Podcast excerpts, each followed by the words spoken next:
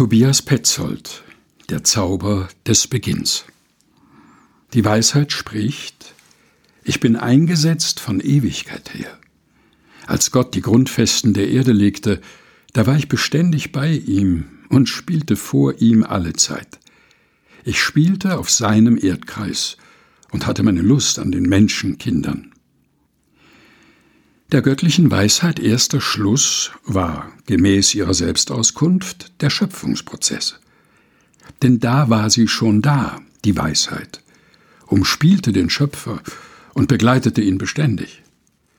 Als er Licht und Schatten schuf am ersten Tag, den Himmel auf Erden am zweiten, Kraut und Rüben am dritten, Mond und Sterne am vierten, Hund und Katz am fünften und Hinz und Kunz am sechsten, und als Saus und Braus am siebten Tag folgten und Gott Ruhe hielt vor dem Sturm, war sie auch dabei.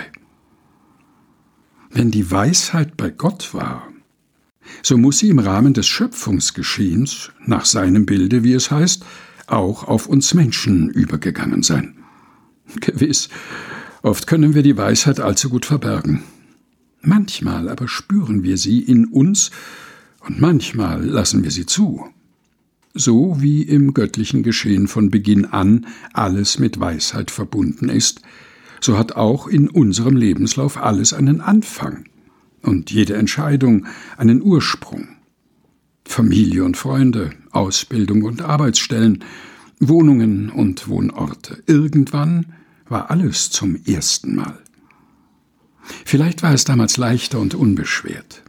Können wir uns an diese Zeit erinnern? Lässt sich der Zauber des Beginns noch spüren? Kann jener Geist des Anfangs neu in uns wehen? Oft haben wir Angst, routinierte Denk- und Handlungsabläufe zu verlassen. Alles auf Anfang zu stellen, würde uns überfordern und ist meist praktisch nicht verantwortungsvoll möglich. Aber uns auf den Anfang von allem zu besinnen, das geht schon.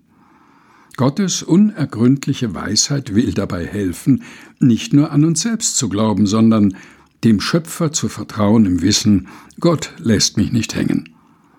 Da ist ein Fundament, das ist fest, und darauf kann ich sicher stehen.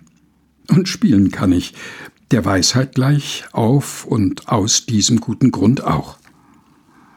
Darauf, dass ich nicht aus dem schützenden Rahmen falle, muss ich selbst achten. Und wenn es doch einmal geschieht, so weiß ich mich dennoch gehalten.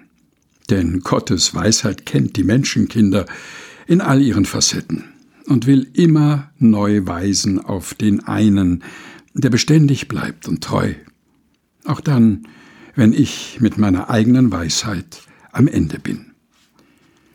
Tobias Petzold Der Zauber des Beginns, gelesen von Helga Heinold. Aus Spielraum Sieben Wochen ohne Blockaden. Herausgegeben von Susanne Breit-Kessler in der Edition Chrismon.